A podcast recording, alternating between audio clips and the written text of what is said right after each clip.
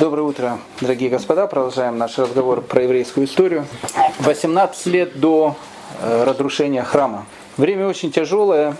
Иосиф Флавий, очевидец этих событий, Иосиф бен Матитьяву, мы о нем поговорим там чуть позже, об этом человеке. Об его, кстати, непростой иногда и, и, и противоречивой биографии. Он говорил о том, что уже лет за 20 до разрушения храма ситуация в стране была настолько э, ну, плачевная, что казалось, что храм с одной стороны стоит, а с другой стороны его уже как будто и нет. Обычно в истории, а в истории еврейского народа, в истории народа Всевышнего, у нас есть какой-то закон, по которому мы живем. Если еврейский народ выполняет свою задачу в этом мире, он живет, как он должен жить, нормально. Если он перестает выполнять эту задачу, на еврейский народ начинают сваливаться какие-то неприятности. Сначала небольшие, потом побольше, потом еще побольше. И всегда есть момент, когда можно взять и повернуть колесо истории вспять. Сделать раскаяние, сделать шуву, стать другим человеком. Но иногда бывает такая ситуация, о которой описывают наши мудрецы, когда ангел смерти, он входит в город. А когда ангел смерти входит уже в город, то в этом городе ой вовой будет всем, которые там находятся, и праведные, и неправедные. Наступает момент необратимости. Хотя, опять же, обратимость есть всегда. Царь Давид сказал, что даже когда над, над тебя э, там, э, меч горлу тебе приложили, ты должен молиться, потому что и это тоже еще не конец. Но за 20 лет до разрушения храма, за 18 лет до разрушения храма, ситуация в стране, она настолько, настолько начало ухудшаться. Кто виноват в этом? Виноват во всем всегда, понятно, мы. Римские власти, все, что будет приходить потом, и все вот эти события, которые приведут к страшной трагедии. Трагедия, которая будет называться Шоа, катастрофа. Это будет вторая катастрофа в еврейской истории. Первая это было разрушение первого храма, а это будет еще более страшная катастрофа, потому что после этой катастрофы не будет 70 лет изгнания, а будет 2000 лет изгнания, которое продолжается в принципе по сегодняшний день. Поэтому вопрос, кто виноват, кто не виноват, виноваты все. И ближе к э, истории э, вот этой катастрофы, когда мы будем подходить, мы об этом будем все больше и больше говорить. Но пока пока за 18 лет до разрушения храма э, Йосиф Лави, который описывает все эти события, э, он говорит о странных явлениях, которые наблюдали жители Иерусалима. Не, не, не пишет год, он пишет незадолго до катастрофы. Незадолго до катастрофы. Сначала он говорит, над Иерусалимом в течение целого года висела комета – Комета для э, народов мира это всегда знак э, чего-то не очень хорошего. У евреев нет таких э, особо вер в кометы. Но комета это была очень пугающая, потому что ее хвост, пишет Иосиф Лави, очень напоминал меч. И жители Иерусалима, взглянув на небо, постоянно видели над, э, над своей головой вот этот меч. А потом с этих событий, то есть он как бы он описывает то, что, ну как бы то, что он был, находился в Иерусалиме тогда. Потом праздник Песах. На праздник Песах пришли, ну как обычно, огромное количество разных паломников. И вот, говорит, ночью э, в праздник Песах вдруг э, место, где находится жертвенник, вдруг его какой-то луч света, который, который озарил его, весь, весь храмовый двор, он был озарен, как будто бы какой-то, не знаю, прожектор светил на весь храмовый двор. Это было говорит, очень страшно, и многие люди начали трактовать это как хороший знак. То есть Всевышний нам показывает знак о том, что все будет хорошо. Вот мы видим какой-то свет. В этот же праздник Песах пишет Иосиф Флавий, который сам был с коином и вполне вероятно лично наблюдал эти вещи. Поздно ночью э, в храме есть ворота, ворота, которые, которые закрывают как бы храм. Через эти ворота ну, можно было как бы входить в храм, сам в храмовый комплекс то, что, то, что называется Улам, потом Ихаль. Центральные ворота, Центральные ворота храма, не храмового двора, а самого храма. Угу. Они были очень тяжелые, настолько тяжелые, что э, там около 20 человек их могли только открыть. Там есть, есть разные точки зрения, сколько человек их могло открыть, но минимум 20. Они были очень-очень тяжелые, огромные и тяжелые ворота. И каждое утро эти ворота открывали. многие люди. И вот поздно, поздней ночью, пишет Иосиф Лави, в этот же самый Песах, вдруг ворота храма сами по себе раскрылись. Начался шум в храме, потому что там была смена, которая ночевала в храме. Э, Иосиф Лави пишет, подбежали к заведующему этой смены, сказали, ворота открылись. Такого быть не может, как ворота сами могли открыться. И ночью пришли 20 человек коинов и начали закрывать эти ворота. И опять, говорит Иосиф Флавий, люди, люди всегда ищут что-то хорошее, начали трактовать хорошему. Хороший, наверное, знак. Написано, врата откроются. спасения откроются перед нами. То есть мы видим, что как бы ворот спасения открылись перед нами. Но если Флавий говорит, ну мудрецы, они тогда сказали, это тоже плохой знак. Это знак того, что из храма как бы уходит святость. Потом прошло 50 дней. Праздник Шавуот праздник Шавот, это все, все как бы, как, все как бы вместе, и все это пугает уже людей, об этом говорили, об этом говорил весь Иерусалим. Э, Коин заходит рано утром в храм. А почему, э, почему рано утром заходит в храм? С этого начинается храмовая служба. Сначала убирается с жертвенника рано-рано утром, когда самое-самое утро убирается с жертвенника все, что не догорело ночью, потом Коин заходит, там умывает руки, ноги, там, потом, потом заходит на территорию храма и проверяет, что стало с храмовой минорой. То есть там храмовая минора, она, как правило, уже во время второго храма, она уже догорела, и нужно было убрать вот эти фитили, залить новое масло. И поэтому, когда Коин это не обязательно коин э, первосвященник, это обычный коин может. Когда он заходит в храм, в храме никого нету. Там пустота, потому что еще не началась храмовая служба. И вот э, Коин, который заходит в храм на Шавуот этого же года, он когда заходит туда, он слышит, что какое-то множество голосов в храме. Множество голосов, и как шум, такое впечатление, что храм переполнен людьми. И потом, говорит, он ясно услышал слова, давайте уйдем отсюда. И это был еще один знак того, что надвигается какая-то беда. Дальше э, пишет сам Юсиф Лави, то, что я хочу рассказать, могут принять за нелепость, если бы я сам не был свидетелем этого и не было бы других очевидцев этого явления. И если бы сбывшееся несчастье не соответствовало этому знамению. Перед закатом солнца над всей страной видели мчащиеся в облаках колесницы и вооруженные отряды, окружающие города. Какие-то вот эти вот явления, они как бы показывали народу о том, что приближается что-то страшное, приближается катастрофа. Можно было еще что-то повернуть. Мудрецы, о которых мы будем говорить чуть позже, они пытались повернуть эту, эту, эту, эту, эту, эту машину, которая, э, которая на всей скорости мчалась в пропасть. Но это не удалось. И нам надо понять, что привело к этой катастрофе, как она произошла и что мы, мы из этого можем выучить, чтобы больше такая катастрофа э, никогда не, не произошла. Мы с вами остановились о том, что в 1952 году Куман, э, прокуратор, он отправляется в, в Рим к Клавдию. Почему отправляется? Напомним, потому что с этого мы, в принципе, закончили наше прошлое занятие. Э, мы говорили о том, что э, в 52 году, когда евреи э, шли тоже к празднику Песах в Иерусалим, евреи из Галилеи, они проходили Самарию. Самария, она как бы... Мы говорили, что самаритяне, шамраним, они с евреями постоянно очень-очень враждовали, очень сильно конфликтовали. Так вот, проходя мимо какого-то города, они напали на евреев, э, некоторых сильно избили. Э, евреи потребовали э, о том, чтобы как-то в этом деле разобрались. Самаритяне подкупили Кумана, этого прокуратора.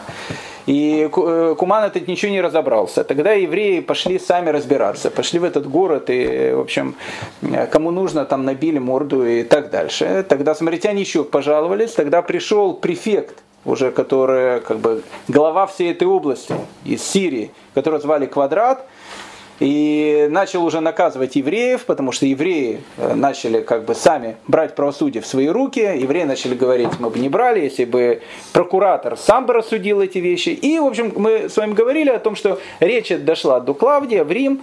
И в Рим приехала две делегации. Одна делегация во главе с э, первосвященником Йонатаном, и вторая делегация Шамраним, самаритян. Клавдий, мы говорили о том, он человек был довольно слабый, ну, к евреям относился относительно неплохо, если можно сказать, что римский император неплохо относится к евреям. В результате этого было сказано о том, что Куман, он виноват, э, заворовался уже полностью, его снимает с поста прокуратора, э, самаритян наказывает, и, в принципе, Клавдий говорит Йонатану, первосвященнику, о том, что сейчас я ищу кандидатуру, которую я, в общем, э, хочу послать как прокуратор в Иудею. И сам Йонатан, сам Йонатан, ему подсказывает эту кандидатуру. Он говорит, о, есть, говорит, очень, э, очень говорит, неплохая кандидатура. Человек, которого зовут Антоний Феликс. Антоний Феликс, э, почему Антоний Феликс? Э, Антоний Феликс был из очень такой знатной семьи. Его брат, которого звали Палас, он был, э, ну, в общем, скажем так, правой рукой императора Клавдия. И это было уже хорошо. То есть у прокуратора брат будет, который находится рядом с императором. И если что, он брату там позвонит по мобильной связи. И брат, в общем, договорится. Это хорошо, когда у прокуратора родной брат имеет полное влияние на императора. Да и сам этот э, Антоний Феликс был, э, как казалось первосвященнику Йонатану, э, таким молодым человеком, э, затейником, таким гусаром, э, улыбался, анекдоты рассказывал и так дальше. Ну, как-то, не знаю, как-то он ему понравился. И, ну, в общем, все эти вещи, они повлияли на то, что сам Йонатан Клавдию, он говорит, а вот тут э, молодой человек такой, брат э, Паласа, твоего приближенного, а, Антоний Феликс, может быть, его к нам. Клавдий говорит, пожалуйста, пожалуйста, почему нет? И он отправляется туда. Это был, э, это был прокуратор, который мог войти в еврейскую книгу рекордов Гиннесса, потому что он очень долго был прокуратором, 8 лет. Обычно 8 лет, мы говорили, прокураторы не бывали, 2, максимум 3 года пока наворуются, за два года можно было навороваться хорошо. И потом обычно их снимали. Феликс был 8 лет, благодаря брату, который, в общем, ему очень как бы в этом деле помогал. И какие годы он стал прокуратором? Он был прокуратором с 52 по 60 год, 8 лет.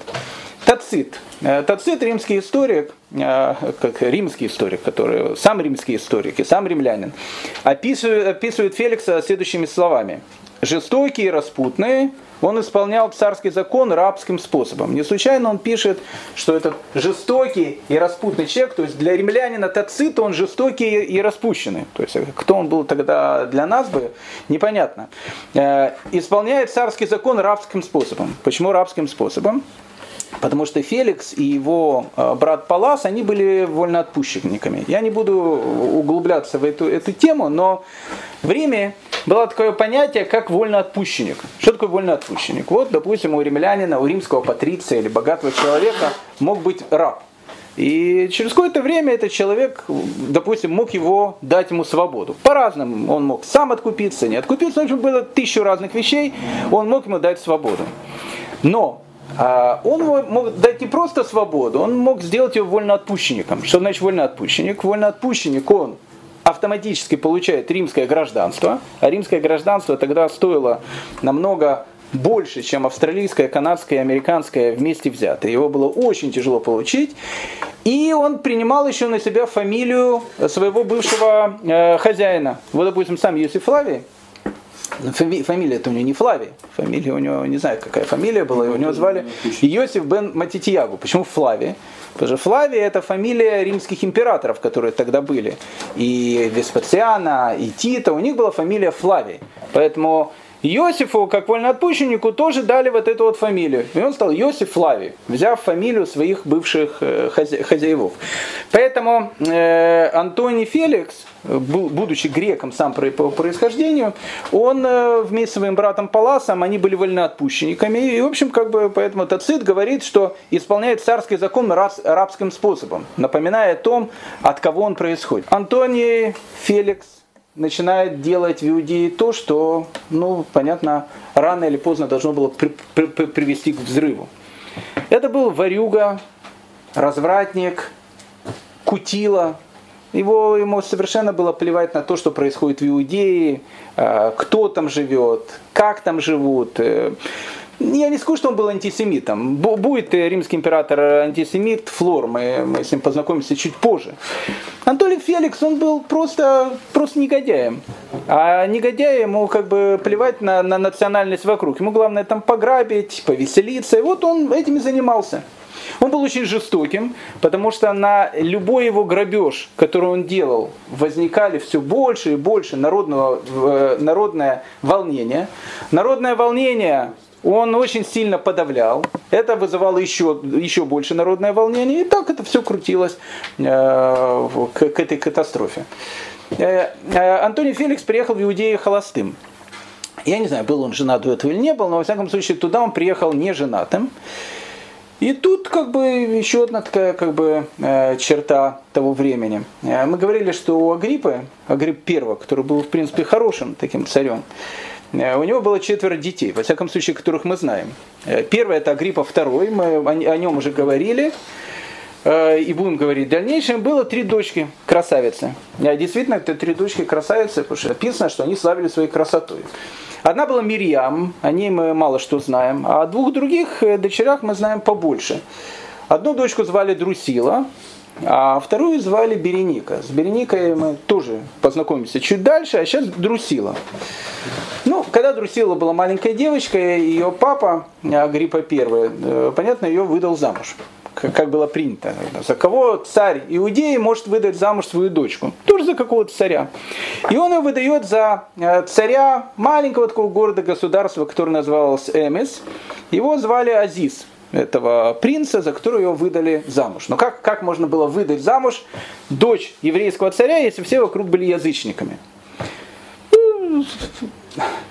Когда Екатерина II приехала в Россию, она же тоже была там лютеранкой так, или католичка, или лютеранкой, по-моему, была. И когда она приехала в Россию, а тут все православное, она должна была выйти замуж за, Пет... за Петра Третьего. Так э, для того, чтобы она вышла замуж за Петра Третьего, она должна была принять православие. Она приняла православие, стала Катериной. То есть в наше время, как-то в более позднее время это было понятно. Но тогда мы видим, что Агриппа I ну, также, также воспользовался Азизу, э, царю этого Эмеса, сказали, если ты хочешь выйти замуж э, за мою значит, дочурку Друсилу, ты должен э, пройти иудаизм формально. Формально. Все тогда было как бы формально у людей этого, этого уровня. Это привело к катастрофе. И, и этот Азиз проходит иудаизм, э, приходит, э, принимает иудаизм. Его обрезали, все, он остается таким же язычником, но уже как бы иудей. В общем, как бы там ни было, Друсила и ее муженек, они, понятно, были не жителями Бнайбрака и не, даже не жителями Иерусалима, поэтому э, Друсила, она сейчас приезжала в Иудею, и однажды, приехав в Иудею, она была тоже такая светская э, львица. И однажды, приехав в Иудею, она была замужняя женщина. Она приехала в Кесарию, а в Кесарии этот э, гусар-развратник э, Антоний Феликс. Э, Иосиф Флавий потом будет писать, что он там ее отколдовал. Это все то, что называется у нас халуймас. Э, ну, в общем, они, как называется в романах, полюбили друг друга. Она э, убежала от своего мужа, и Антоний Феликс говорит, давай поженимся. Ну, такая передача была, давай поженимся. И она, и она говорит, давай поженимся. И, и поженилась.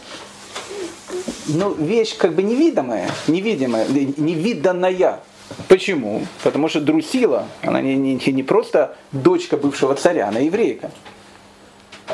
Еврейка, которая выходит замуж за римлянина. Это значит, что она открыто взяла, порвала со всем, э, со всем еврейством, что у нее было. Поэтому э, вот это вот событие, когда дочь царя Друсила, она выходит замуж за вот этого негодяя Антония Феликса, которого все понимали, кто это такой, это еще как бы делает так, что в народе появляются дополнительные э, волнения. А обычно во время дополнительных э, волнений, когда они происходят, как правило, выделяется группа таких вот отважных, бесшабашных и безголовых, которые хотят э, наш новый мир построить по, по, по правилам, по которым они считают правильно его строить. В России это были такие народовольцы. Они там тоже там, э, уходили в народ, потом начинали взрывать всех министров и, в общем, кого угодно, и царей взрывать. Это такие революционеры, у которых самое главное в голове был террор. То есть они считали, что при помощи террора можно сделать добро всем, всем людям. И этих э, народовольцев в России, кстати, много было тоже евреев. Так вот тогда, тогда в Иудее появляются тоже такие народовольцы. Это была очень страшная вещь.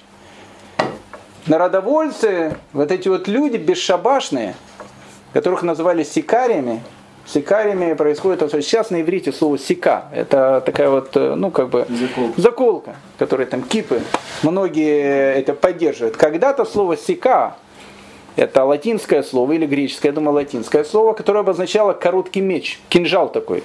То есть сикарии – это люди, у которых были вот эти вот э, короткие мечи. Мы сейчас увидим, зачем короткие мечи.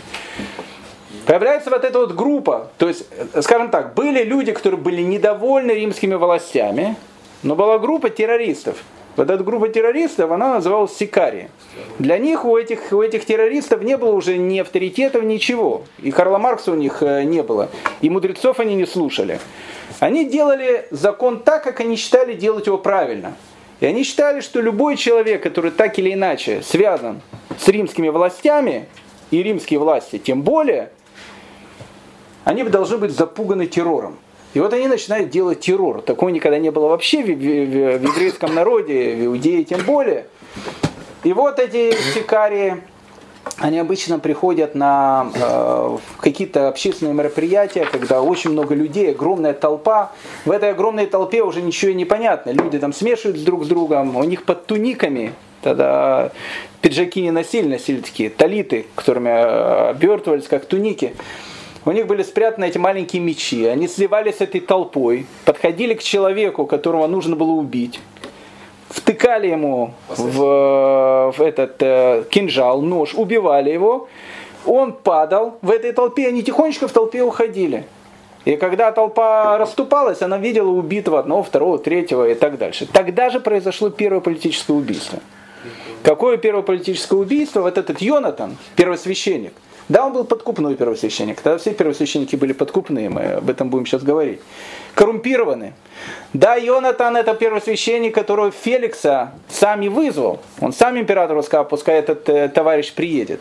Но он не знал. Но как бы знал, не знал, но как бы там ни было, он был первосвященник, и он был, и он был еврей.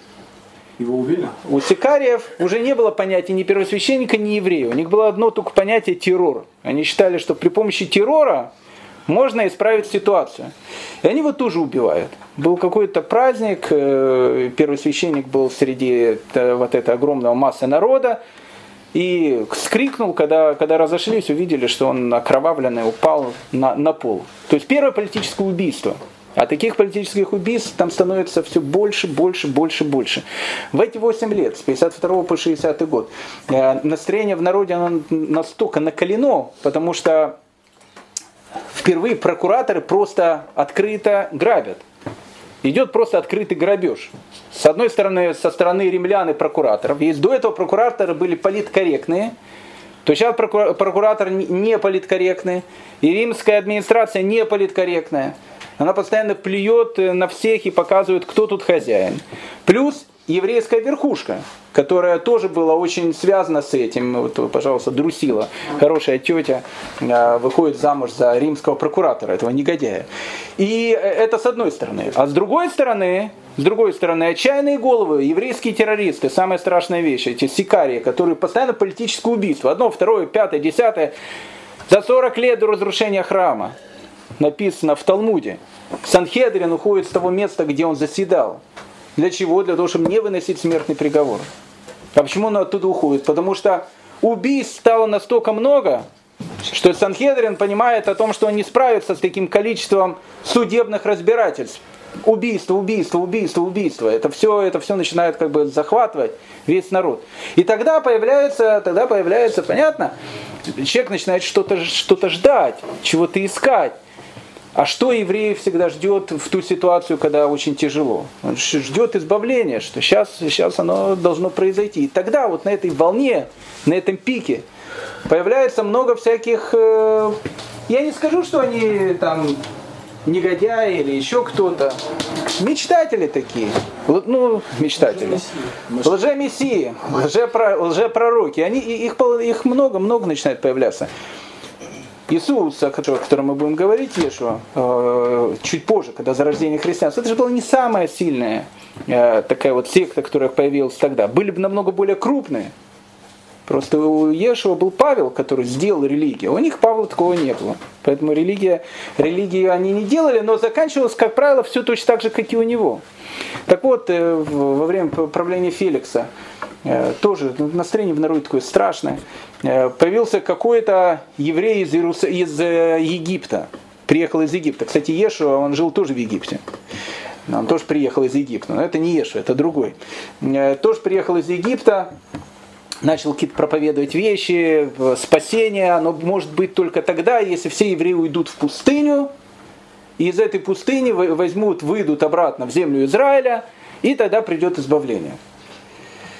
Но, как бы понятно, речь идет о сектантах каких-то, мудрецы, которые были тогда, которые пытались, вот это, это то, что оставалось светлое в еврейском народе, как-то эту ситуацию нормализовать. Они пытались это сделать. Но самое страшное, оно заключалось в том, что большинство их уже не слушают, а это конец. Так вот, когда они слушают мудрецов, когда они слушают голос Торы, возникает другой голос. Так вот, э, этот э, тоже мечтатель, за ним пошло огромное, огромное количество людей. Там пишут, что там 10 э, тысяч человек, некоторые пишут, там больше, некоторые чуть меньше. Огромное количество. Это не, это не Евшева, у которого там 12 учеников. Тысячи пошли за этим мечтателем из Иерусалима. Они, они вышли в пустыню в Иудейскую, покрутились там немножко. Потом пришли на Масленичную гору. Масленичная гора, видно, это был маршрут всех этих э, лжемессий. Ешу он тоже с Масленичной горы будет э, начинать его, конец его истории. Э, Аразитим, то, что называется. Вот они все пришли туда, и вот этот э, лжепророк, он как бы говорит евреям, которые там собрались, он говорит, вот перед нами Иерусалим. Мы сейчас, говорит, безоружные, вот как вот мы есть, мы сейчас пойдем в Иерусалим, войдем туда, стены, конечно, падут, и когда они, значит, стены падут, мы войдем э, в Иерусалим, э, римляне убегут от нас, и, в общем, я буду, в общем, тем, кого вы ждете. И они, и они еврейский пош... крестовый поход. И они, ну, это еврейский крестовый поход по-еврейски, без оружия. Ну, детей, вот и вот они, вот они, как бы, а в Иерусалиме римский гарнизон. И уже начинают говорить, а там какие-то сумасшедшие на Масленичной горе без оружия э, этот э, ход собираются сделать в Иерусалим. Ну, понятно, уже солдаты ждали. И понятно, уже многих поймали, и понятно, многих распяли. А инициатор это, этого дела смотался в Египет, но ощущение в народе от этого еще становилось более хужим. Потому что террор, вот это вот давление, которое было, мечтатели, которые, которые постоянно пытались простой народ какими-то простыми способами излечить страшную болезнь, которая тогда была. Страшная болезнь, которая была тогда в обществе. Это болезнь, которая называлась синат хинам, беспричинная ненависть. Вот эта ненависть, уровень, градус этой ненависти тогда в обществе был огромным. И тут происходит еще одно событие. Еще одно событие, опять же, при нашем этом знакомом э, э, гусаре Феликсе, э, который женат теперь на еврейской принцессе, еще одна история, которая, которая в результате привела к катастрофе. Одно, не, не, не, в результате одна из причин, их причин было много, которая привела к катастрофе. Город-герой Кесария. Мы уже говорили про этот город. Когда-то на месте города-героя Кесария находился маленький городок, который, который назывался Стратоновая башня. Стратоновая башня это был финикийский город. Маленький такой финикийский городок. Финикийцы, они живут в Ливане в основном. Но так как это были товарищи, которые занимались э, гешефтами, торговлей, особенно морской, у них было много раз, различных портов. Один из таких портиков, у них потом перерос в государство Карфагену, это было раньше. А Стратоновая башня, это на берегу моря. Они построили маленький такой, как бы, ну, маленький городок, перевалочный пункт. Они привозили туда товар, что-то продавали, оттуда вы выезжали опять какие-то в торговые свои миссии. Маленький городок Стратонова башня. Ирод э, почти сто лет до этих событий, как мы помним, решил построить, ну чуть меньше, чем сто лет, понятно, он решил построить э, город, который был бы ну, таким римским городом земле Израиля. Ирод, который был сам, в принципе, в душе римлянин, и он тянулся ко всему римскому, он решил построить город, в котором римские гости, а Иудея тогда была под Римом, приезжая в землю Израиля, порт, в который они будут приезжать, чтобы им было комфортно и приятно. Вот они приезжают садятся там где-то в Италии, плывут по морю, приезжают и, и приезжают в такую же Италию. Поэтому, когда он строит Кесарию, он ее пытается построить еще более римским, чем сам Рим. Это абсолютно был римский город. Потом Ирод умирает, потом начинают править прокураторы. Прокураторы своей столицы избирают Кесарию, это становится тем более римский город. Красивый город, э, большой город. Город, который населен э, не евреями. Там живут римляне, там живут потомки финикийцев, которые там жили еще в Стратоновой башне. И там живут греки. Потому что греков тоже очень много. Они живут вот там, на территории Сирии. И э, греки, как правило, составляют эти сирийские греки. И сами сирийцы составляют римские гарнизоны, которые были там. То есть город абсолютно не еврейский. И не просто не еврейский. Есть еще во времена Ирода. В этом городе понимали, кто хозяин, то сейчас в, в Кесаре тоже понимают, кто хозяин. А хозяин это прокуратор, который, который заседает там, и который имеет, вот Феликс этот имеет неограниченную власть на этой территории. В Кесаре, как ни странно, начинают селиться евреи. Ну, опять же, какие евреи начинают селиться? Евреи начинают селиться такие богатые, ассимилированные, которые вот, вот хотят вот жить в таком вот э, благополучном римском городе. Им это ближе. Но при всем при этом фамилия у них остается Рабинович, Хаймович, они остаются евреями. Ну, какие-то синагоги, они туда ходят и так дальше. Такие ассимилированные евреи строят свой небольшой квартал в Кесаре. И вот они начинают жить в Кесаре. Трения между евреями и неевреями были постоянно. Опять же, зачем трения? Евреи же там живут богатые, абсолютно ассимилированные. Ни пейсов, ни черных шляп, ни громких молитв у них особенно не было. Но все равно они были евреи. А это бесило население, которое там было, потому что к евреям было отношение у них очень такое а, негативное. И вот Кесария в 60 году э, начинается э, ситуация, которая потом, ну, в общем, приведет, это будет та спичка, одна из тех спичек, которая приведет к взрыву. Э, кесарийцы вдруг после какого-то очередного скандала с евреями, они э, обратились к Феликсу со словами о том, что, слушайте, а что тут вообще жиды делают в нашем городе? Ну, живут тут? А на основании чего они тут живут? Этот город, этот город, э, а тогда, да, еще, еще важная вещь, тогда существовало такое понятие, как гражданство города было просто гражданство. Вот римское гражданство это, это все. Но существовало, в, в, особенно в греческом городе, в полисе, существовало такое понятие, как гражданство. Если у человека есть гражданство, он пользуется всеми правами жителя э, этого города. Если у него нет гражданства, он человек совершенно бесправный. Его могут выгнать, его могут выселить, он платит огромные налоги. Ну, в общем-то, ну, как бы совершенно бесправный человек. Там целый еврейский квартал. И вот эти, значит, греки, римляне, они приходят к Феликсу и говорят, «Э, послушайте, а что тут жиды делают? Никогда в Кесаре их, их этих э, насадок столько не было. До этого это был город Стратонова башня. Там жили финикийцы. И там сейчас живут эти потомки этих финикийцев. Потом пришли наши друзья греки, римляне, и тут прокуратор. Лет 30 тому назад они потихонечку начали приезжать в наш город уже построили там несколько синагог, там э, ходят э, по нашему значит, э, цветущему Кесарию и делают из нее там Мэшарим, а мы живем в таком красивом Тель-Авиве. И поэтому надо их лишить гражданства. Ну, это скандальная ситуация. Что значит лишить гражданства? Там живут евреи непростые, там живут евреи богатые. Это раз. Евреи, которые а, близкие к римским властям, это два. И вообще речь-то идет об Иудее, государстве, которое уже, может, не еврейское, римская колония, но все, все-таки государство еврейское, и они сами это понимают.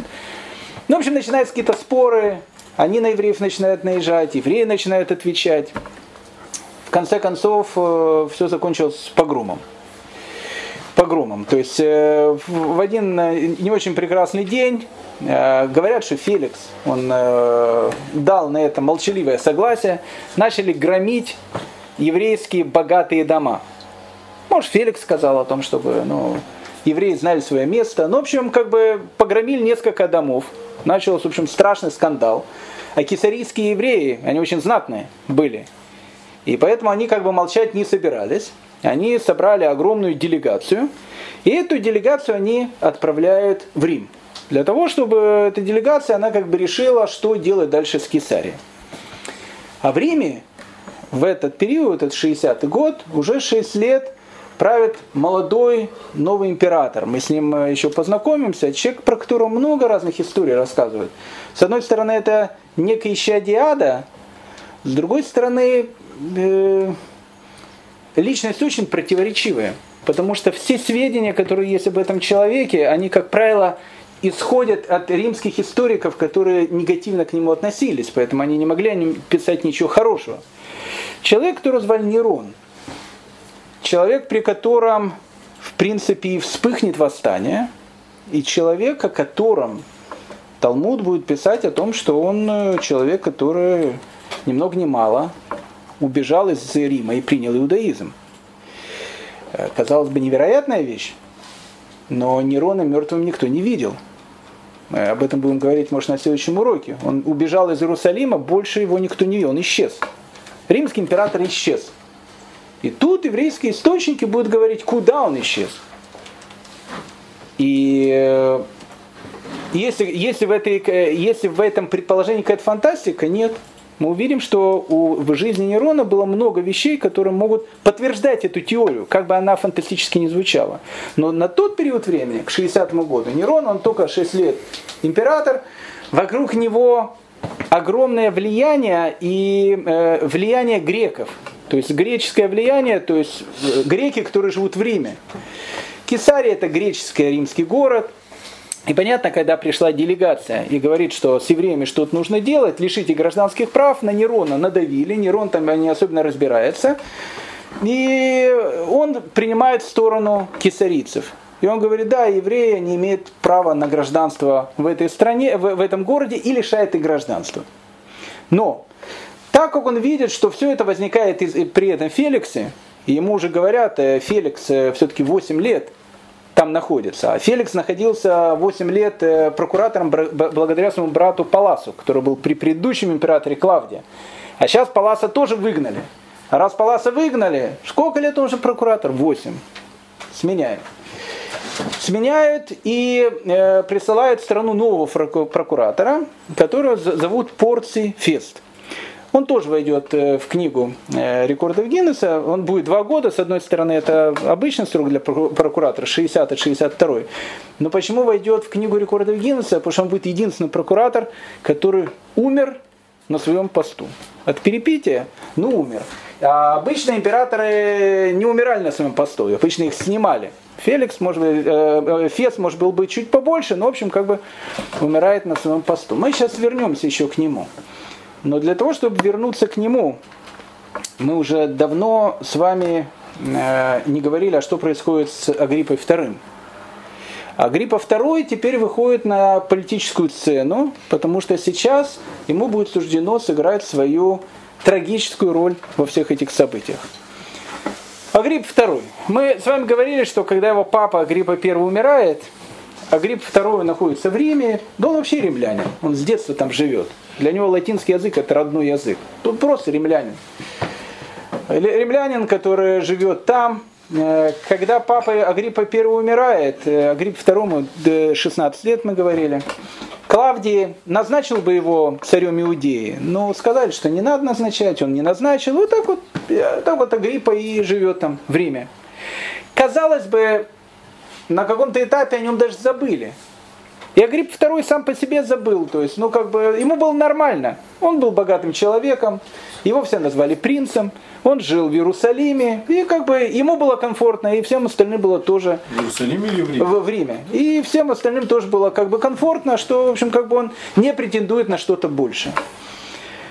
Клавдий за год до своей смерти, э, в 53 году, он чуть вспомнил про этого Агриппа, он там мелькал постоянно и решил Агриппе дать кусочек бывших владений его отца и, соответственно, его там а, прадеда Ирода.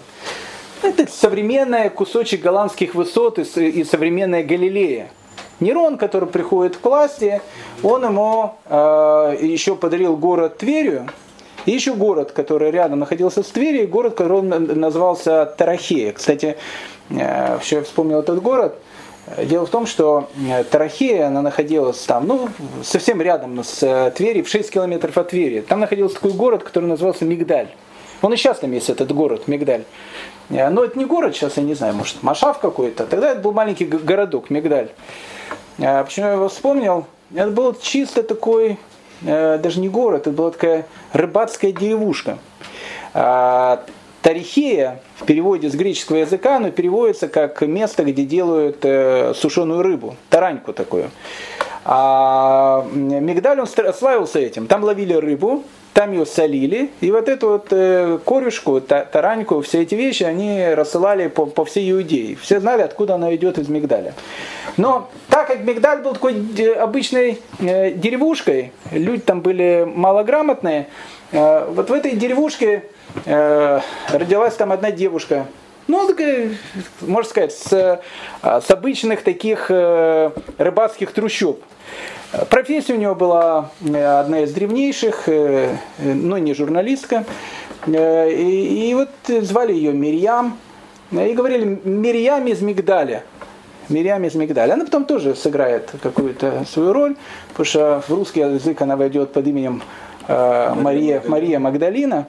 Вот она как раз из Магдалины. Что такое Магдалина? Инструмент Магдалина. Магдалина это Мигдаль. Из Марии, Мария Мирьям из города Мигдаль. Так вот, э, вот эта самая э, рыбацкая деревушка Мигдаль, она, в общем, как бы тоже начинает э, принадлежать Агрипп II. То есть Агрипп II ему дают кусочек, который, которым сейчас владели прокураторы. Это кусочек Галилеи и современные голландские высоты. Агриппа II редко приезжает в свои владения. Ему там не интересно. Он, опять же, он римлянин, он живет в Риме, у него там свой дом, свой дворец. Но иногда по праздникам он приезжает в Иудею. Э, потому что формально он остается как бы, ну, как бы евреем.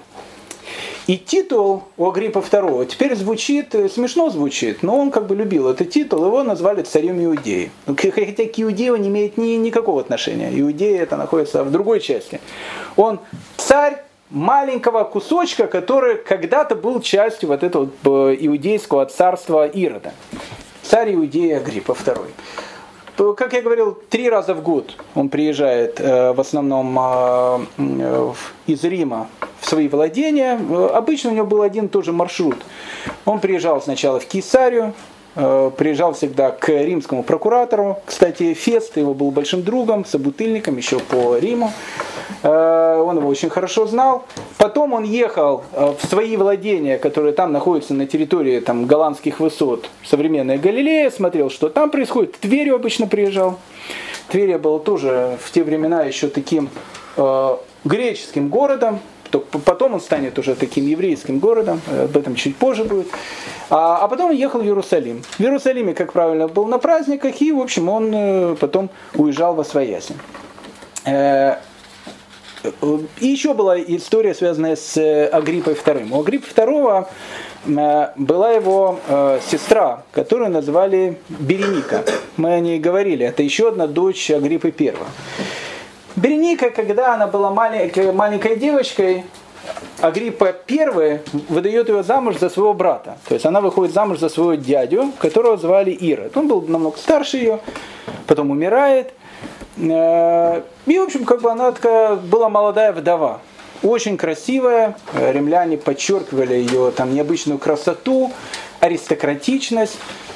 Но как-то они она жила в, в одном дворце с э, Агриппой II. И по Риму начали распространяться какие-то слухи э, плохие, э, даже для Рима плохие слухи. Он живет со своей сестрой.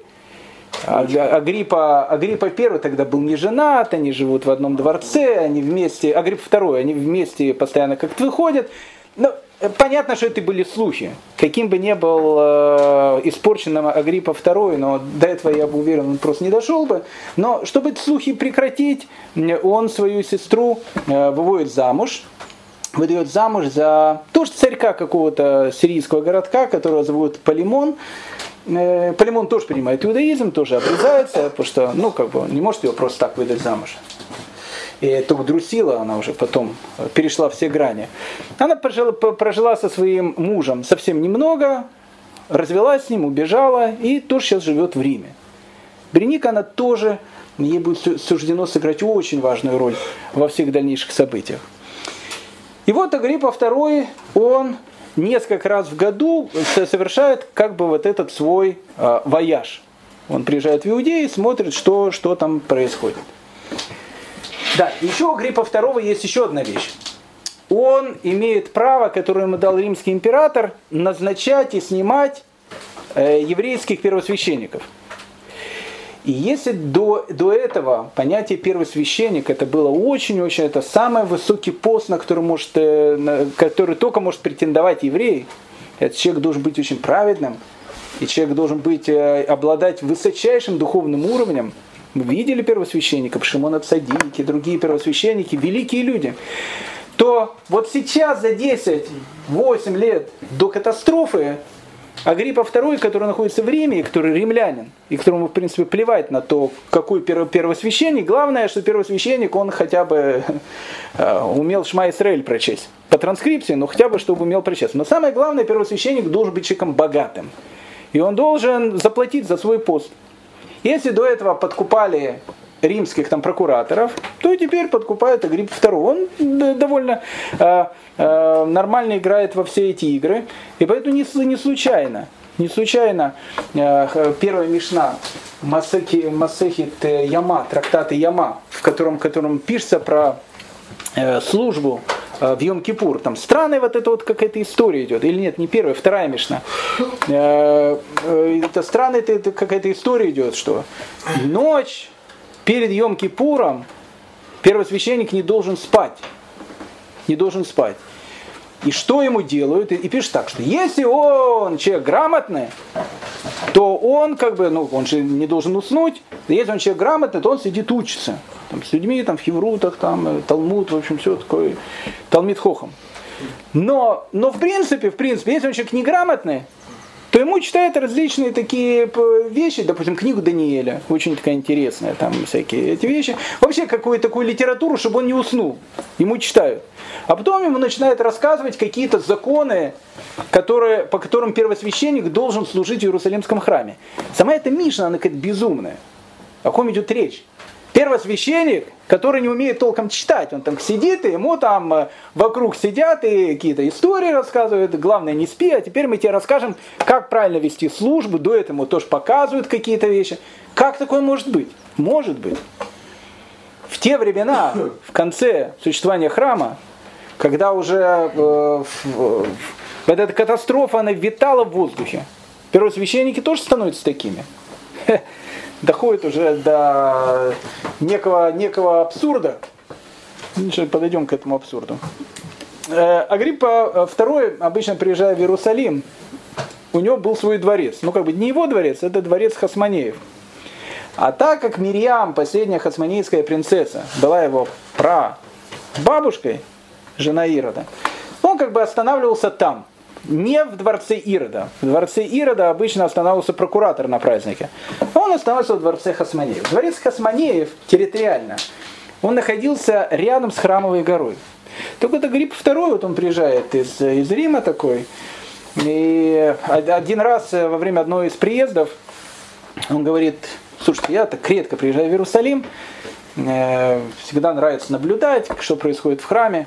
А, давайте построим, я построю такую башню, они, дворец находился рядом с храмовой горой. Я построю башню, она будет выше храмовой горы, и я буду просто выходить э, утром с кофе, там, шампанским, и с газетой, все, буду сидеть и, в общем, наблюдать, э, что происходит там во дворе храма. Ну, просто интересно. Ну, сказал, построил, он как бы римлянин, э, без комплексов, все нормально. Ну, построили эту, эту башню. И э, когда ее построили, вдруг эти священники, которые там работают в храме, которому осталось жить недолго уже, храму, э, смотрят, а прямо перед ними сидит э, в этих в трусах этот Агрипп второй с газетой и, в общем, наблюдает. Ну, как бы вся эта вещь, она, ну, как бы смущала, была очень неправильная. И первосвященник, который тогда был, ну, тоже, конечно, купленный первосвященник, но даже несмотря на то, что он был купленный, что-то, что-то еще еврейское в нем оставалось, и он сказал, это полное безобразие, ну что это такое, там сидит этот э, в трусах, там, ну это я бы в трусах, может не в трусах сидел, и наблюдает за тем, что происходит, значит, на храмовом горе. И они говорят, давайте, там, где стена храма, мы тоже построим такую, как бы, стенку. Стенку на стенку. И у него будет эта башня упираться прямо в стенку. И они ее тоже начали строить. А, и, и когда он уехал в Рим, а когда приехал в следующий раз на праздник, смотрит, хоп, стенка.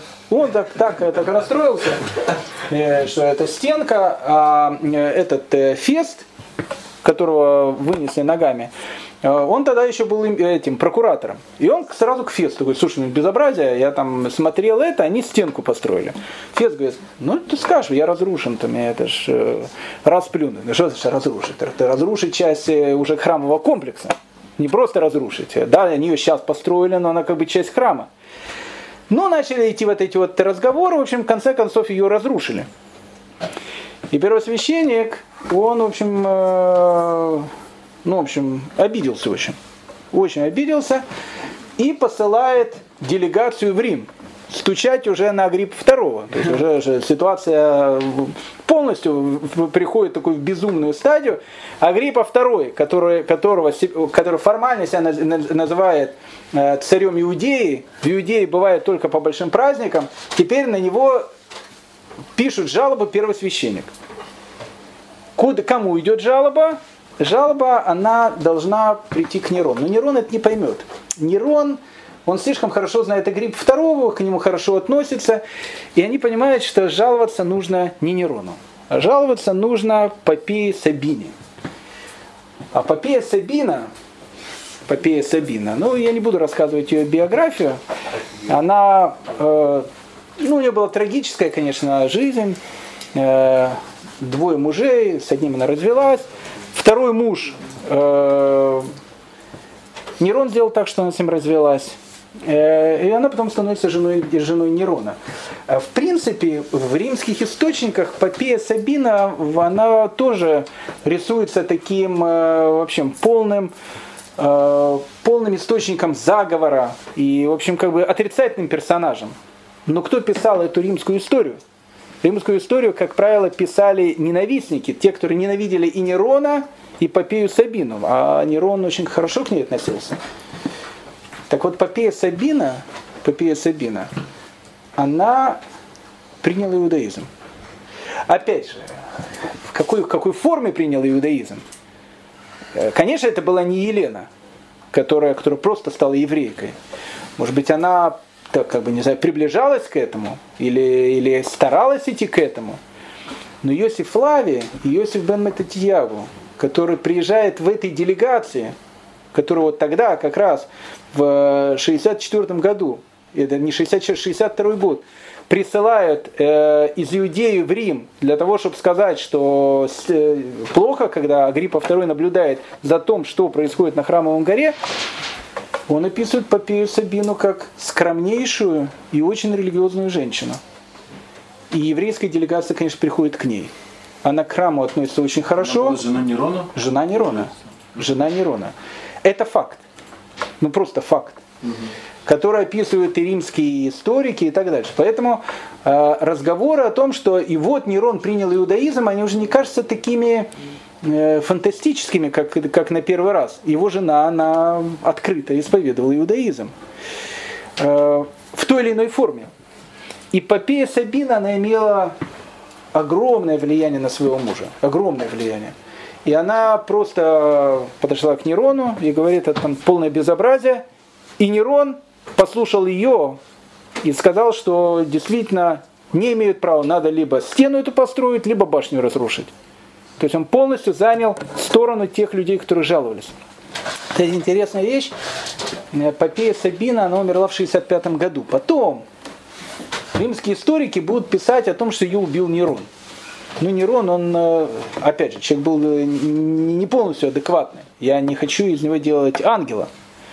Но многое, то, что написано про Нерона, оно тоже еще раз писалось его ненавистниками. Так вот, считалось, что Нерон Попею Сабину убил сам. Хотя он ее очень любил. А я, значит, дедушка не, не бил, а дедушка там любил, как говорится по суке. Э, так говорят, что он ее, она была беременная тогда, она что-то не подошла, что-то сказала, ему это не понравилось, он ее толкнул, она упала и умерла. Так, э, так, э, так пишут э, римские историки. Но современные историки, они считают, что это не неправда, это легенда, это сказка. А, Попея Сабина и вправду умерла в 65 году, но умерла от родов либо ну, были неудачные роды, и тогда это было сплошь и рядом, она при этом умирает. К, к, почему я вдруг э, вспомнил про смерть Попеи Сабины? Она умерла в 65 году. Обычно римских императоров, необычно, всегда римских императоров, и всех императорских основ их не хоронили, их сжигали. То есть кремация это был э, высшая форма похорон римского и римского императора. Она была римская императрица. Угу. Так вот, умирая, отсюда видно, что она сказала свое завещание, потому что она знала, видно, что она может умереть, а не то, как написано, взял и убил. А, умирая, она попросила, чтобы ее похоронили по-еврейски. И ее не кремируют, ее хоронят. И тогда для Рима это было, ну, в общем, как бы э, довольно такая сильная вещь. Поэтому Тацит и другие историки, которые описывают, они ее описывают, вот это еврейское, это вот, у него все еврейское было. И похоронили ее тоже по-еврейски. Попея Сабина, жена Нерона. Потом, потом рассказывают какие-то истории про Нерона. А Нерон осталось, осталось жить там э, совсем недолго. Опять же, мы не знаем, жить или не жить. Нерон пропал с Рима. До исчезновения остался. До исчезновения. Потом Нерон никто мертвым не видел. Там, считали, что он э, погиб и так дальше. Наши источники говорят, что он э, принял иудаизм. Ни много ни мало. Об этом говорит не какой-то дядя Вася и не какой-то там э, Равгдаль Шестак. Об этом говорит Раби Мейер Баалянес. А который, который, который, который говорит, что он является, что он является потомком императора Нерона. Ни много ни мало. Э, ну, в общем, как бы этот скандал доходит до Рима. Грипп II страшно был взбешенный, понятно, тихонечко этого первосвященника, который настучал за эту стену, снимает, ставит другого первосвященника. Но в это время в Иерусалиме происходят эти вот э, священники постоянно ставятся, снимают, ставят, снимают, доходит уже там до боев без, без правил. Там было два, два священника, один купил, его звали Ишуа бен Дамнай, а второй переплатил, его звали Ишуа бен Гамала. И тот говорит, я первосвященник, это что, я первосвященник, это как уже были итальянские мафии, и описано, что на улицах Иерусалима их приверженцы уже там друг другу били морды просто. Это, э, это, это, это, уже был, это уже был конец. И мудрецы, которые находятся в Иерусалиме и видят, что происходит, они понимают, что, что, это, что это действительно конец. То есть этот конец, он мог произойти в любую минуту. В Талмуде а, про эти бои без правил написано. Горе мне от рода Буэтаса, это все, э, это все священческие, священческие семьи. Горе мне от рода Буэтаса, горе мне от его палок, горе мне от рода Ханана, горе от его змеиного шипения, горе мне от рода Кантары и от его пера, горе мне от дома Ишмаэля бен Фаби и от его кулака. Они сами первосвященники, их сыновья казначеи храма, их зятья надзиратели, а их слуги бьют еврейский народ палками. Вот это так Талмуд описывает вот это вот состояние, которое, которое при, при, при, приводит к этой катастрофе. Но вот это вот, это которая вот сейчас... семьи, которые купили первосвященство? Да, которые, которые так или иначе покупали от первосвященства. В 62 году Фет после очередного запоя умирает и э, назначают предпоследнего э, римского прокуратора, которого звали Альбин. Ну, Альбин, Маль, Мальвин, ну, это был вообще такой типус э, настоящий такой. Ну, в общем, потрясающий был такой человек. Этот Альбин, ну, просто был бандит с большой дороги. Просто бандюга такой. Э, он доходил до того, что у Альбина у него были такие вещи, э, он часто, э, ему нужны были деньги, и денег было очень много. Так что он делал? Он хватал этих сикариев, которых ловили, а сикарии, сикарии это еврейские эти народовольцы, значит, хватал этих сикариев, сажал в тюрьмы, А если до этого просто их сразу убивали, то а, Альбин их не убивал, он держал в, в тюрьмах. Потом через каких-то, значит, э, подставных лиц посылал, значит, этим сикариям, он их на самом деле не убивал. То есть ему уже было плевать. Он понимал, что корабль тонет, а когда корабль уже практически утонул, а у него тут моторная лодка рядом с кораблем, надо все брать с этого корабля и смотаться. То есть он уже понимал, что это конец, ему было, ему было плевать, что будет завтра. То есть ему уже как бы сикари, так сикари, деньги можно иметь, значит, классно. Так э, он, значит, э, вызывал все этих сикариев, вождей, вождей сикариев, с которым был в хороших отношениях, с этими убийцами, и говорил, смотри, у меня есть 10 твоих парней, тебе они нужны? Нужны договоритесь. Он говорит, а как, э, может, заплатить? Нет, так нет. А, а, а, а как договоритесь? Он говорит, вы же умные, еврейские головы. Ну, у вас тут много всяких этих э, еврейских богачей, все. Городите кого-то. Они со мной договорятся, а я как бы ни при чем. И был такой заговор. Эти сикарии крали, значит, потом тушки народовольцы которые банки грабили тут, крали, значит, детей богатых, э, из богатых еврейских семей, таких проримских, и говорили, мы их отпустим, если Альбин отпустит наших заключенных. Они подходили к Альбину, Альбин называл цену, те платили цену. И такой был бизнес, два года. Очень хороший бизнес. Они, он крутился там э, по полной катушке. И вот, э, вот этот грабеж, который был у Альбина, то есть считает, что и Фест, и Феликс, которые тут были негодяями отпетыми. По, по отношению к Альбину они были просто полными ангелами. Еще эти священники, которых снимали, забирали и так дальше. Настроение в народе было очень и очень э, плохое. И, и все это могло взорваться в любую минуту. В 1964 году, когда Альбин уже э, ну, награбил что можно, за два года награбил хорошо, и Нерон его снимает, э, назначают последнего э, римского прокуратора, который, в принципе, и стал одним из тех людей, за которых вспыхнуло восстание. Звали его Гесий Флор. Флор переводится как цветок. Гесий Флор. Вот Гесий Флор, Гесий Флор, он был прокуратором всего лишь два года, 64 по 66 в 66 году и начинается восстание. Э, вот Гиси Флор из всех этих прокураторов, наверное, единственный был патологический антисемит, черносотенец. То есть если до этого они просто были бандиты, то Гесси Флор, кроме своего бандитизма, а он был отпитым бандит и негодяй, он еще был патологический антисемит. Он евреев ненавидел, то есть он ненавидел всех. И богатых, и бедных, и проримских, и непроримских. Просто антисемит был очень такой э, серьезно. Ну, бандит был такой, ну, у него тоже был свой ноу-хау. Э, Гесси Флор понимал, что он даже придумал то, что Альбин не придумал. Э, да, интересно, что когда Альбин, когда Альбина снимали с поста, значит, этого прокуратора, так он э, за какие-то большие деньги всех заключенных отпустил с тюрем. И тогда Йосиф Плавев пишет таким образом, тюрьмы опустели, а страна наполнилась разбойниками. То есть там сидели какие-то отпетые негодяи. Там были, может, и хорошие люди, которых Иосиф Флавий тоже называет разбойниками.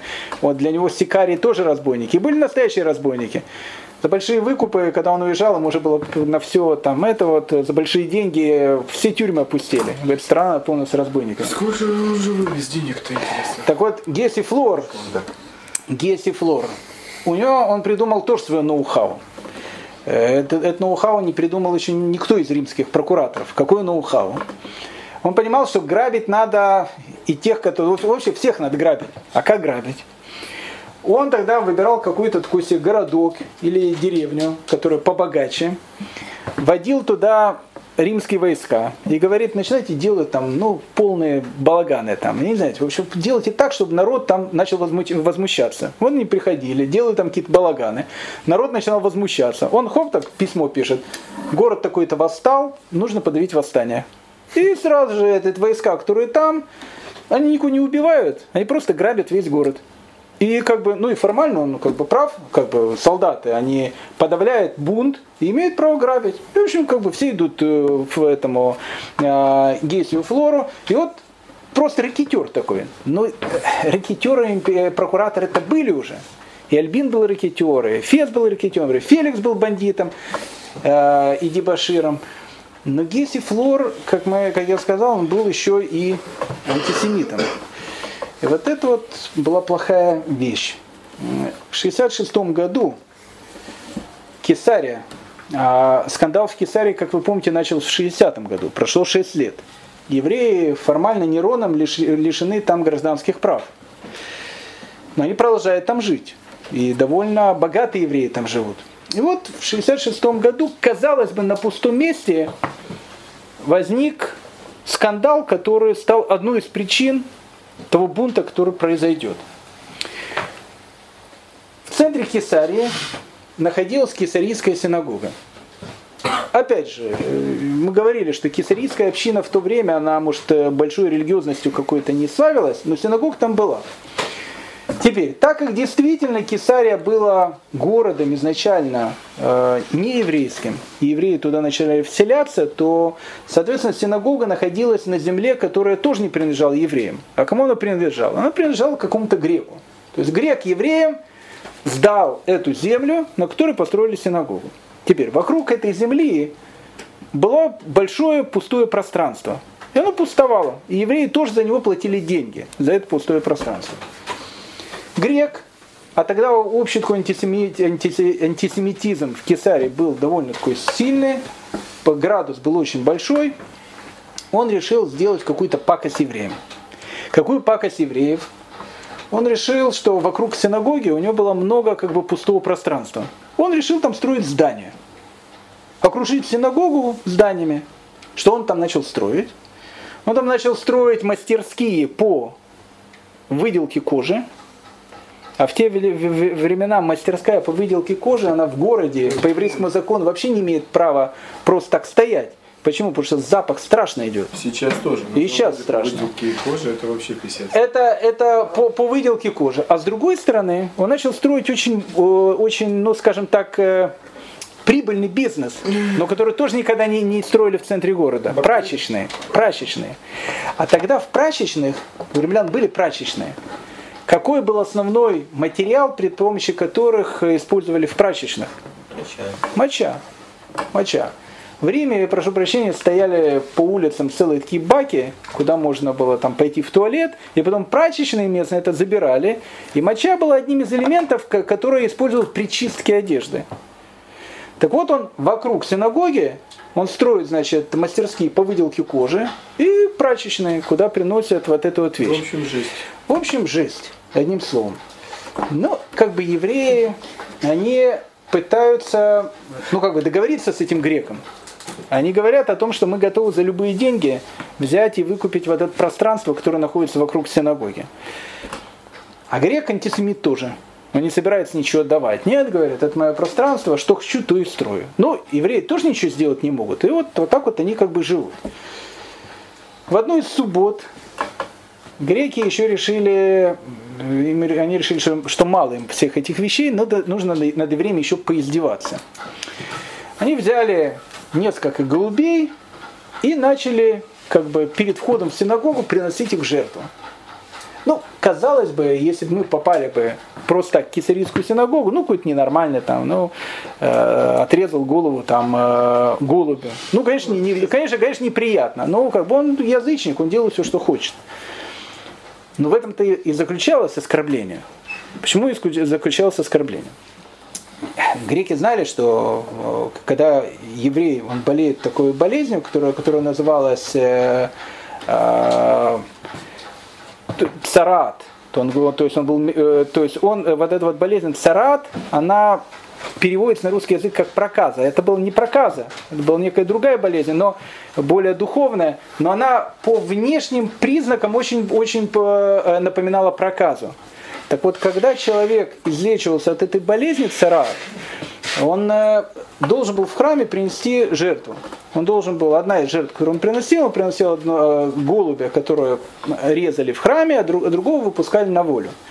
Так вот, когда они начали резать э, голубей перед входом в синагогу, тем самым они пытаются евреев как-то оскорбить. А как евреев оскорбить?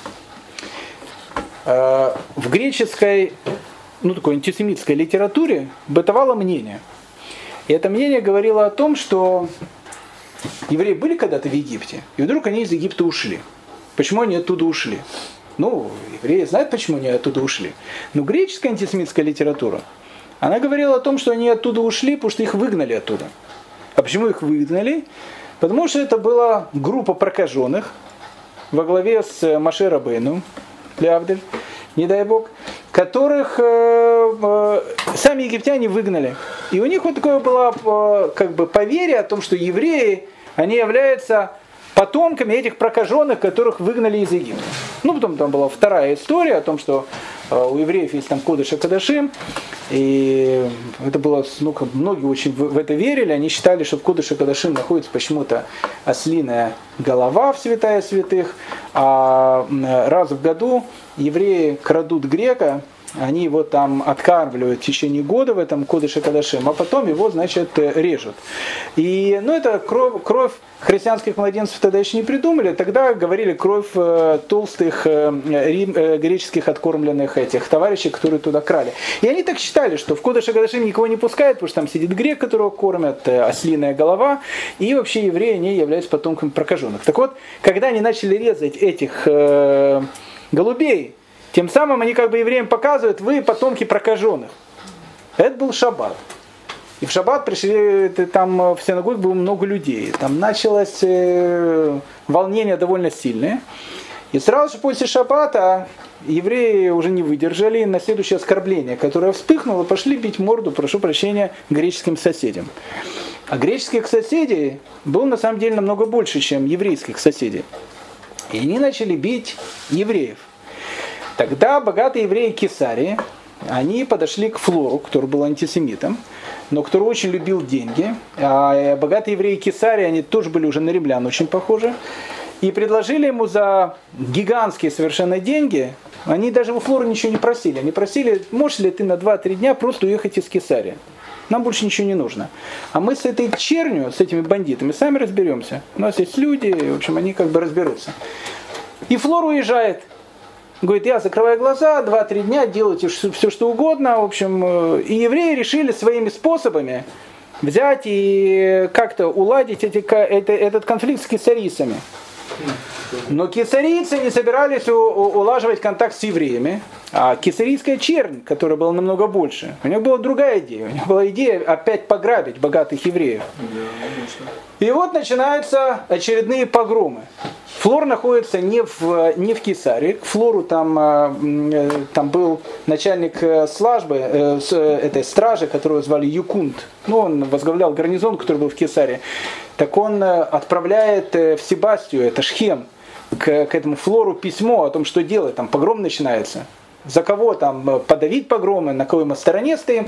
И этот Флор говорит, ладно, пускай они делают то, что они делают, там, и ты молчи. И начинается просто еврейский погром в Кесаре. И римляне молчат. И погром этот идет несколько дней. А евреи, которые стали Евреи убежали из Кесария, в основном все. Те, которые не убежали, тех побили. Те, которые могли, те просто смотались. Потому что ну, просто Кесария, она превратилась в место, где просто били евреев. Просто так. Плюс еще, да, и слухи об этом начинают доходить до Иерусалима. Начинают доходить до Иерусалима о том, что в Кесаре произошел этот страшный, страшный еврейский погром. И в Иерусалиме уже начинается волнение очень сильное. Тут Флор, после этого э, погрома, который был в Кесаре, из Себастии, где он находился, возвращается не в Кесарию, а едет в Иерусалим. Почему едет в Иерусалим? Потому что вдруг он решил о том, что неплохо было бы поехать в Кесарию через Иерусалим и еще грабануть евреев. Он приезжает в Иерусалим, встречает э, иерусалимского первосвященника и говорит ему, послушайте, по моим данным, евреи еще э, не доплатили римскому императору 17 талантов золота. Это гигантский вес. Ну, в гигантский вес. Первосвященник говорит, ну как, мы все заплатили. По, по документам мы заплатили налогов даже больше, чем по, положено. Он говорит, послушай, жиденок, 17 талантов золота вы должны мне принести. Иначе, э, иначе не выводи меня из себя. А Флор был очень жестким таким товарищем, со всеми, и с первосвященниками, и со всеми, кем, кем, кем только можно. И он ушел. Слух об этом начал расползаться по Иерусалиму. То есть этот Флор не только грабил, не только был соучастником кесарийского погрома, но сейчас он грабит и храм. 17 талантов золота забрать из храма, это, ну, как бы, неслыханная вещь. Но евреи, они всегда славились юмором, и они, как бы, решили сделать такую э, акцию. Начали еврейская молодежь ходить по Иерусалиму с такими, э, с дочницами, трясти этими с дочницами, и на дочницах было написано «подайте деньги бедному флору». Ну, как бы, он такой бедный, там все, и там люди бросали эти прутот, и они собирали там для бедного флора. Римские власти, которые находятся там, гарнизон, об этом докладывают флору. И тут флор взбесился. То есть, ну, как бы это оскорбление ему такое.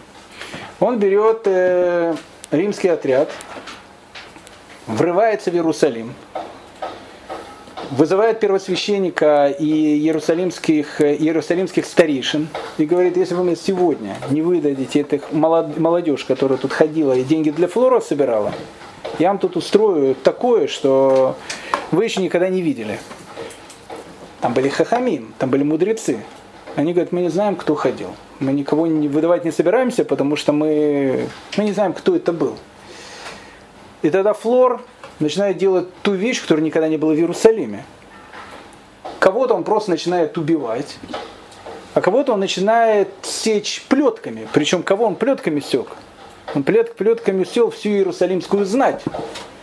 Он начинает сечь плетками знать. Тех, которых до этого любой прокуратор относился с огромным уважением. Плюс еще был так называемый верхний рынок. Верхний рынок это довольно богатый такой был рынок. Там, э, там жили, жили, жили богачи иерусалимские.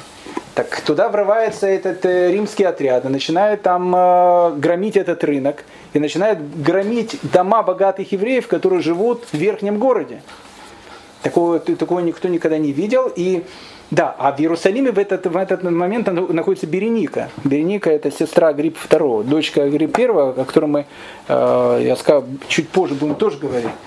Так эта Береника, будучи уже полной римлянкой, ничего уже еврейского в ней не было, но видя, что бьют иерусалимскую знать, которая уже тоже была проримская, так она подошла к этому флору и сказала, ну как-то не солидно.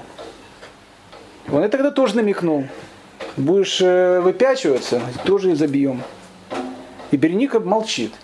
И тогда понимает, что что-то нужно делать. Император далеко. Тут э, ну, просто антисемит, который вышел из себя. Он может делать все, что угодно. Может, его потом накажут. Но пока он имеет полную власть над Иудеей.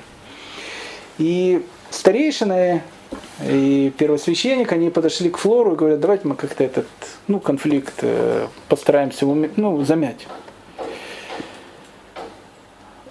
Он, он говорит, ну, вы его можете замять только одним способом. Я сейчас уйду из Иерусалима, а потом я приду обратно через какое-то время в Иерусалим, вы мне дадите 17 талантов золота, и встретите меня как победителя вообще, там, с полным уважением, не с этими э, трясти, подайте деньги для, для бедного флора, там с полным почетом. Тогда, говорит, может быть, я подумаю и прощу вас.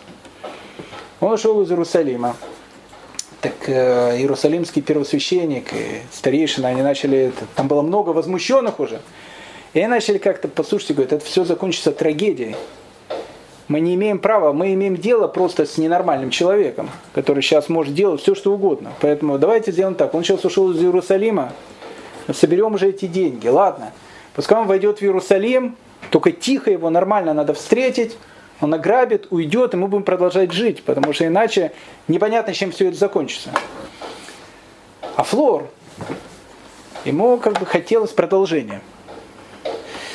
И когда через некоторое время он должен был войти в Иерусалим, он подговорил э, всех легионеров, которые там были, о том, что если евреи вас будут нормально приветствовать, когда вы будете входить в город, вы должны, а, молчать на приветствие, и, б, по-наглому с ними общаться. То есть они вас там приветствуют, а вы там молчите, либо по морде кому-то, или еще за, за, заедете и так дальше.